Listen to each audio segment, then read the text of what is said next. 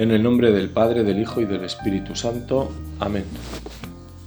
Seis días después tomó Jesús consigo a Pedro, Santiago y Juan y los llevó a ellos solos aparte, a un monte alto, y se transfiguró delante de ellos. Sus vestidos se volvieron resplandecientes, muy blancos, tanto que ningún batanero en la tierra sería capaz de blanquearlos de ese modo. Se les aparecieron Elías y Moisés, que conversaban con Jesús. Tomó Pedro la palabra y dijo Jesús, Rabí, está bien que nos quedemos aquí. Vamos a hacer tres tiendas, una para ti, otra para Moisés y otra para Elías. Es que no sabía qué responder, pues estaban atemorizados.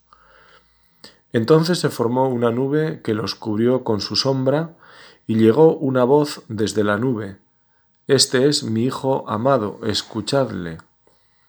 Al momento miraron en derredor y ya no vieron a nadie más que a Jesús solo con ellos.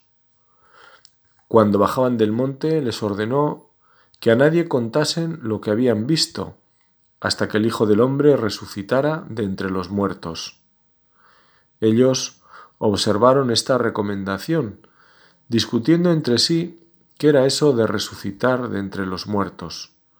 Y le preguntaron, ¿por qué dicen los escribas que Elías debía venir primero? Él les contestó, Elías vendrá primero y restablecerá todo. Mas, ¿cómo está escrito del Hijo del Hombre que sufrirá mucho y que será despreciado? Pues bien, yo os digo, Elías ha venido ya y han hecho con él cuanto han querido, según estaba escrito de él. Nos acercamos a este misterio luminoso, el cuarto que contemplamos si rezamos el rosario con las Avemarías que nos invitan a contemplar, dejando así que la Virgen nos ayude a entrar en esa manifestación de Dios que es también luz para nuestra vida. Así lo recordaba recientemente el Papa Francisco en una catequesis sobre la oración, sirviéndose de la figura de Elías, el profeta que aparece con Moisés en el Tabor. Elías, dice el Papa, nos muestra que no debe existir dicotomía en la vida de quien reza. Se está delante del Señor y se va al encuentro de los hermanos a los que Él envía. La oración no es un encerrarse con el Señor para maquillarse el alma. No, esto no es oración. Esto es oración fingida. La oración es un encuentro con Dios y un dejarse enviar para servir a los hermanos. La prueba de la oración es el amor concreto con el prójimo venimos a rezar, venimos a encontrarnos con Dios, dejándole a Él la iniciativa de este encuentro. Él nos precede no solo en las llamadas a la vida y a la fe, también va por delante en la oración. Él nos habla primero. Debemos partir del deseo de escuchar su voz y estar atentos donde ésta nos conduzca. Siempre será respetando nuestra libertad. Dios nos sugiere como Padre amoroso que quiere lo mejor para nosotros y nos da la capacidad para llevar adelante sus designios de amor y como nos recordaba el Papa ahora, de amor y de entrega. Volvemos de nuevo a Elías, que alimentaba su vida constantemente con la oración, como nos decía el Papa. Por eso la tradición monástica lo tiene por padre espiritual de la vida consagrada a Dios. Elías es el hombre de Dios, que se erige como defensor del primado del Altísimo. Sin embargo, él también se ve obligado a lidiar con sus propias fragilidades. Es difícil decir qué experiencias fueron más útiles, si la derrota de los falsos profetas en el monte Carmelo o el desconcierto en el que se da cuenta que no soy mejor que mis padres. Qué cercano se nos muestra este profeta, porque también nosotros experimentamos debilidades. Más aún, ser consciente de ellas es el mejor camino para sintonizar con Dios. Recordamos que eso mismo hacemos al comenzar la celebración de la misa. Reconocemos quiénes somos, pecadores de pensamiento, palabra, obra y omisión. Nuestra Madre la Iglesia nos ha enseñado a comenzar así ese diálogo con Dios y con los demás que se da en la misa. Dostoyevsky, el gran escritor ruso, afirmaba que el mejor camino hacia la perfección pasa por el arrepentimiento. El mismo Jesús decía que a quien poco se le perdona, poco ama, abriendo así una luz sobre el corazón misericordioso del Padre Celeste, también expresado en la parábola del Hijo Pródigo. Con ese espíritu de Elías, que también en las fragilidades sintió la mano de Dios, queremos rezar con las nuestras, nuestras debilidades, las que conocemos y aquellas que aún no hemos experimentado, para que, por encima de otras cosas, pongamos nuestra fortaleza en Dios, que siempre nos espera. Ello nos llevará a tener compasión de las flaquezas del prójimo. Más aún, a ser cireneos cuando toque de las mismas. Y agradecer a los cireneos que silenciosa y discretamente nos acompañan en las nuestras. En la oración, recordaba el Papa, siempre sucede esto, momentos de oración que nosotros sentimos que nos levantan también de entusiasmo, y momentos de oración, de dolor, de aridez, de pruebas. La oración es así, dejarse llevar por Dios y dejarse también golpear por situaciones malas y tentaciones. Esta es una realidad que se encuentra en muchas otras vocaciones bíblicas, también en el Nuevo Testamento. Pensemos, por ejemplo, dice el Papa, en San Pablo y San Pedro. También su vida era así, momentos de júbilo y momentos de abatimiento, de sufrimiento. En cualquier caso, momentos vividos desde este aliento que nos da el Espíritu Santo, que es la fuerza que atrae hacia Dios y que hace a Dios atrayente. A María, que es esposa de Dios Espíritu Santo, nos encomendamos para que este acontecimiento que es buena noticia para nosotros hoy y ahora, nos toque el corazón y sea una experiencia que nos robe el alma, que deje huella, como dejó huella sin duda en aquellos tres apóstoles a los que Jesús invitó a subir a la montaña. También nosotros de alguna forma subimos a la montaña cuando vamos a rezar y escuchamos estas palabras que reflejan algo de lo que supuso ese encuentro con Dios. El Dios que subía con ellos a la montaña, Dios hecho hombre, y que fue reconocido por su Padre envuelto en luz. Este mismo episodio de la transfiguración no se puede separar de la cruz. Según nos dice la teología, Jesús quería confirmar la fe de estos discípulos antes del desconcierto del Calvario, y a la vez quería manifestarles la unión entre la cruz y la luz, tal como los santos padres tantas veces predicaron. Esa dualidad parece estar dibujada de modo natural en la existencia, el día y la noche, el cansancio y el descanso, el nacimiento y la muerte. Son realidades de nuestra vida que podemos ampliar desde Cristo con el pecado y el perdón o la muerte y la resurrección.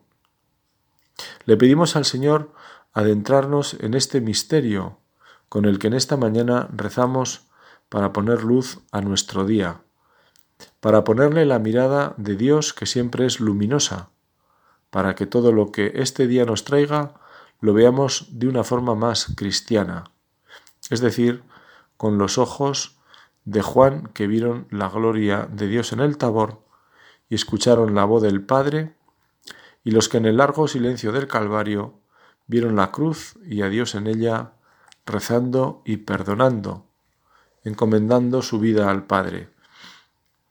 Cuando escuchamos o leemos los Evangelios, Jesús se nos muestra como Señor en primer lugar por su serenidad y dominio sobre las cosas y las situaciones que vive.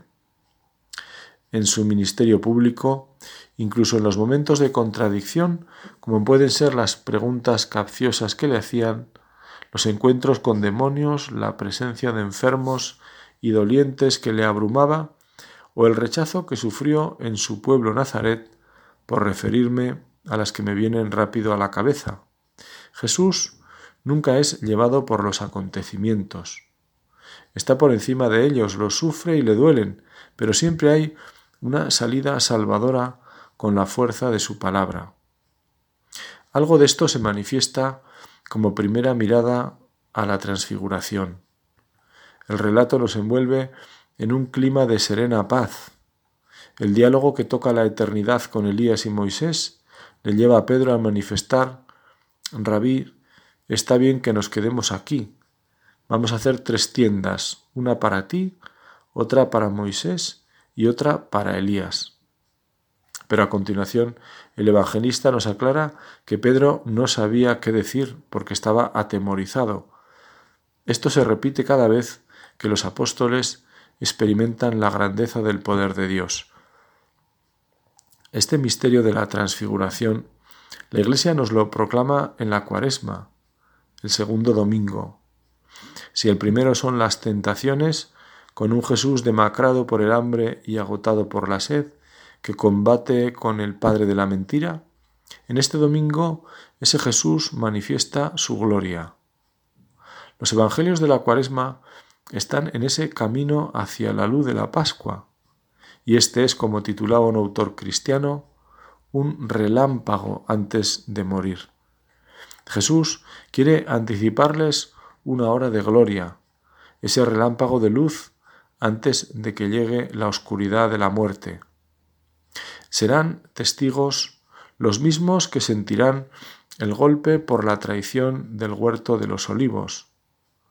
Si en el Tabor ven la gloria de Jesús, en la noche oscura de Getsemarí verán a Jesús apresado como un malhechor sin otra defensa que sus palabras para que dejaran libres a los apóstoles. Este misterio de luz está llamado a iluminarnos a nosotros, porque también estamos ante Dios, más aún, estamos en Dios, es decir, insertos en ese diálogo trinitario a través del Hijo, el resucitado y glorificado que quiere para nosotros esa vida eterna que ya tenemos en semilla en el corazón. Por eso, cada oración podemos pedir a Dios, y así te invito a hacerlo conmigo, esa gracia de contemplar con los ojos del corazón, la gracia de un encuentro con la luz de Dios que nos transforme, como a Moisés, que bajaba del Sinaí con el rostro resplandeciente por haber estado cara a cara con Yahvé Dios. Necesitamos esta experiencia del encuentro con Dios, y aunque es verdad que la iniciativa de la oración es de Dios, también es cierto que siempre podemos pedir, y más cuando lo hacemos no por propia satisfacción personal, sino para que desde esa experiencia podamos crecer ante la experiencia de cruz que también se da en nuestra vida. Necesitamos que el Señor nos confirme. Él lo quiso para aquellos primeros. Por eso se llevó a Santiago, Pedro y Juan con el encargo de contar lo que habían visto, atemorizados e impresionados. Les ordenó nos dice el Evangelio que a nadie contasen lo que habían visto hasta que el Hijo del Hombre resucitara de entre los muertos. Ellos observaron esta recomendación, discutiendo entre sí qué era eso de resucitar de entre los muertos. Son los tiempos de Dios y su pedagogía. No pueden hablar antes. ¿Cuánto nos gusta contar enseguida las cosas? ¿Cuánto nos gusta saber las cosas? ¿Cómo nos cuesta respetar silencios? Este Dios que es palabra encarnada y, que nos ha mandado a anunciar con palabras y obras y que se hace presente en signos y en el prójimo, mostrándonos así un rostro bien claro y visible, es también el Dios del silencio, el que tiene la última palabra, el que anunció a María sin que ésta dijera nada a José, el que guardó silencio treinta años de trabajo y vida ordinaria. Como nos recuerda el Papa, es con este signo humilde de la brisa suave que Dios se comunica con Elías, que en este momento es un profeta fugitivo que ha perdido la paz. Dios viene al encuentro de un hombre cansado, un hombre que pensaba haber fracasado en todos los frentes, y con esa brisa suave, con ese hilo de silencio sonoro, hace volver a su corazón la calma y la paz. Agradecemos también los silencios de Dios, porque la comunicación también se da sin ruido de palabras. Escuché una predicación sobre la vida matrimonial y las diferentes fases de esa comunicación en un sacerdote que hablaba posiblemente desde la experiencia de su propia vida familiar. Con ellas quería iluminar también la vida de oración. Comentaba cómo con el paso de los años se hablaba menos, pero no por desidia, sino por el curso natural de la vida. Había menos cosas que contar. Costaba más transmitir novedades que apenas se producían. Quizás la mente flaquea y resulta muy complicado hablar mucho.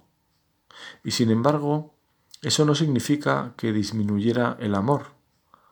No se pierde la mirada agradecida y bondadosa sobre la otra persona. Bastan pocos gestos para sentir esa comunicación en un clima de sereno silencio. El silencio a veces puede pesar como el plomo cuando hay incomodidad o puede ser maravilloso cuando está envuelto en una amistad sincera.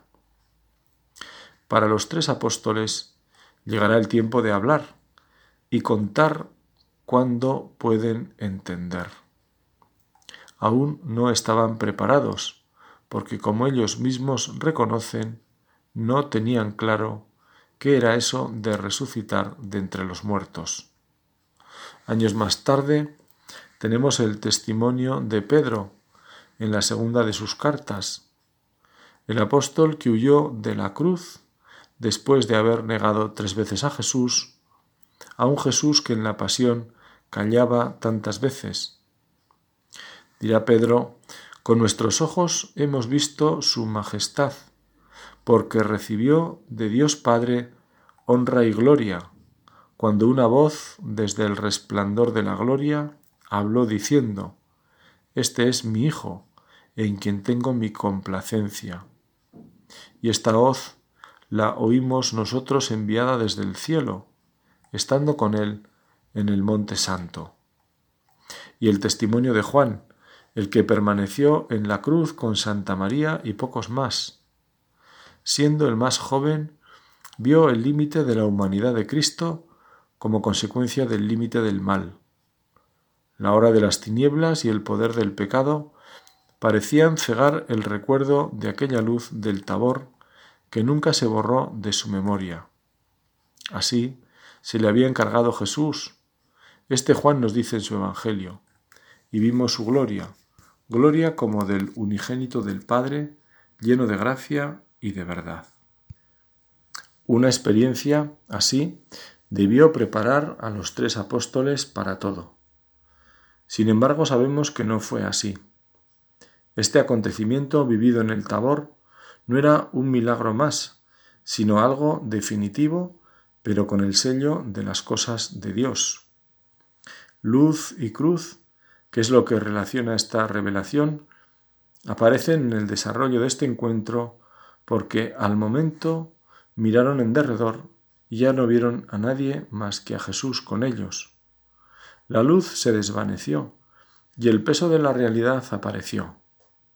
El propio Marcos, que escribe el Evangelio por las noticias que tiene de Pedro, hace un relato tan sobrio que una vez más nos invita a mirar más allá de los sentimientos, para que, como dice una de las oraciones de la misa, no sean estos los sentimientos, sino nuestra fe los que muevan nuestra vida.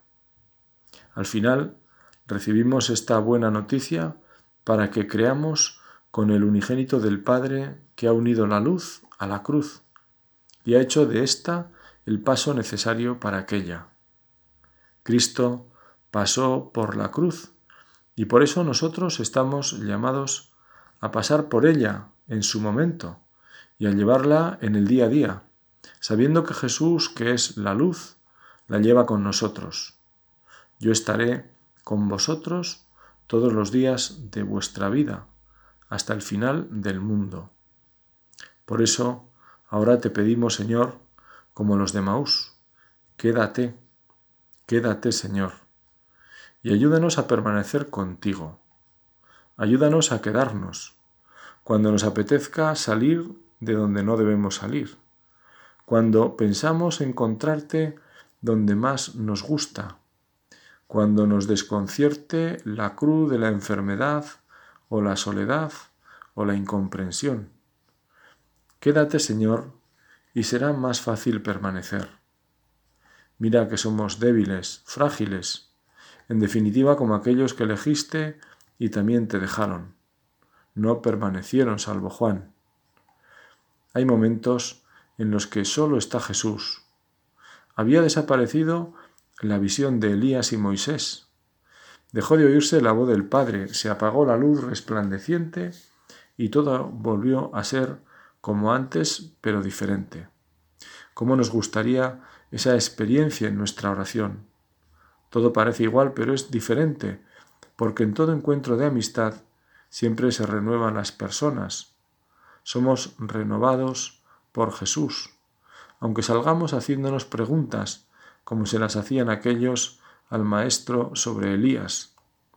No importa no entenderlo todo, las cosas se entienden mejor cuando se aman. Fiándonos de Jesús, iremos entendiendo nuestra vida, aunque nunca del todo. Como decía San Juan Pablo II, somos don y misterio también.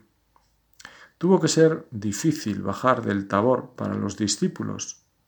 Después de aquella experiencia tan intensa, después de ese anticipo de la resurrección, del que hablan algunos comentaristas de este episodio, bajar al valle era volver a lo cotidiano, volver lo de cada día con su peso ordinario, con el esfuerzo de seguir a Jesús y las limitaciones que esto suponía.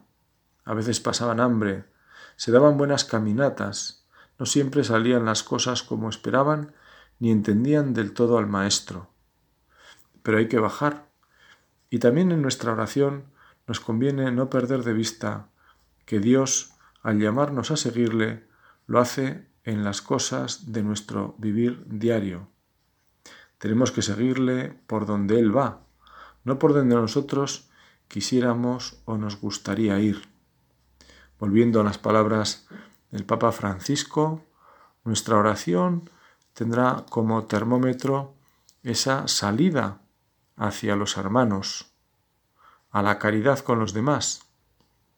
Siguiendo los consejos de un autor cristiano de los primeros tiempos, en la llamada Carta de Bernabé, que plantea la vida cristiana como un camino de luz frente al camino de las tinieblas, Voy a leer una parte de la misma, terminando ya nuestra oración, por si nos sirve para ponerle patas, perdón por la expresión, a este misterio luminoso.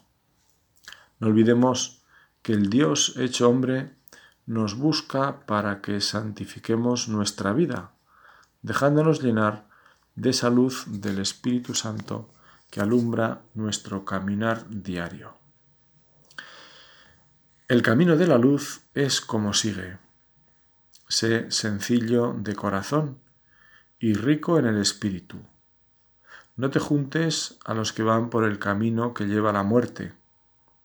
Aborrece todo aquello que desagrada a Dios.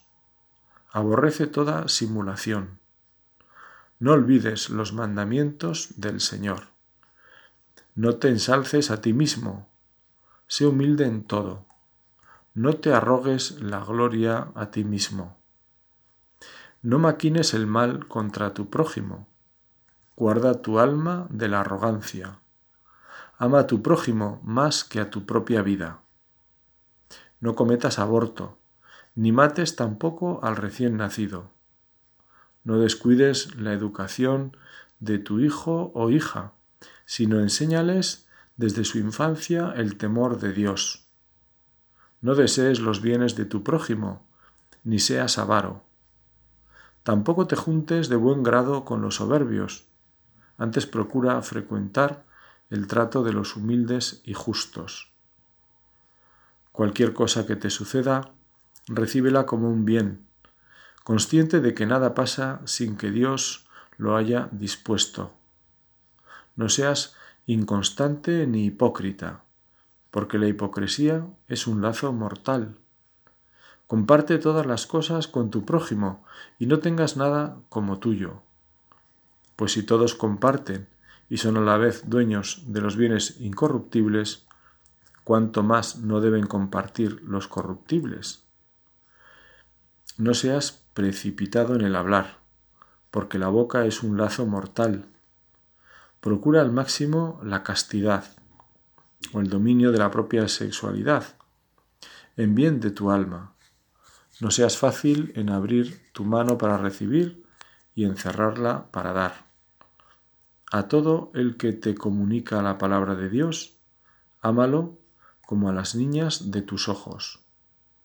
Recuerda día y noche el día del juicio y busca constantemente la presencia de los santos. En este mes de octubre, los cristianos tenemos bien presente a la Virgen, bajo esta advocación del Rosario, que celebrábamos el pasado día 7, y el 12 también, la fiesta del Pilar. Es un mes en el que avivamos la práctica del rezo del Rosario, la contemplación de los misterios de la vida del Señor y de nuestra Madre. Esta oración que según dicen es la más recomendada y por más papas. Una oración que en el fondo pues es muy luminosa, muy iluminadora, porque en ella contemplamos en el fondo la vida del Señor, como decíamos, y la vida de la Virgen. Quizá es el mejor modo que todas estas palabras, pues para entender y adentrar justamente en ese misterio con el que hoy meditábamos, que lo contemplamos en uno de los del rosario, en uno de los de la luz. Pues bien, siguiendo con este hilo de la luz, hay muchos himnos marianos que hacen referencia a la luz que refleja Santa María. Si los santos se han definido popularmente como los que dejan pasar la luz de Dios, cuanto más la santa entre las santas, la Virgen. Ella no solo deja pasar la luz, sino que nos ha traído a esta luz del mundo que es Jesús. Por eso nos atrevemos a pedirle lo que tantos y tantos en ese día del Pilar al que hacía referencia, pues pedimos, bueno, y todos los que celebramos ese día la memoria, mejor la fiesta de la Virgen del Pilar, que en la oración colecta de la misa, pues hacemos esa oración, a mí personalmente me gusta tanto, que dice así, le pedimos a Dios a través de Santa María que nos dé firmeza en la fe, seguridad en la esperanza y constancia en el amor. Que así sea. Amén.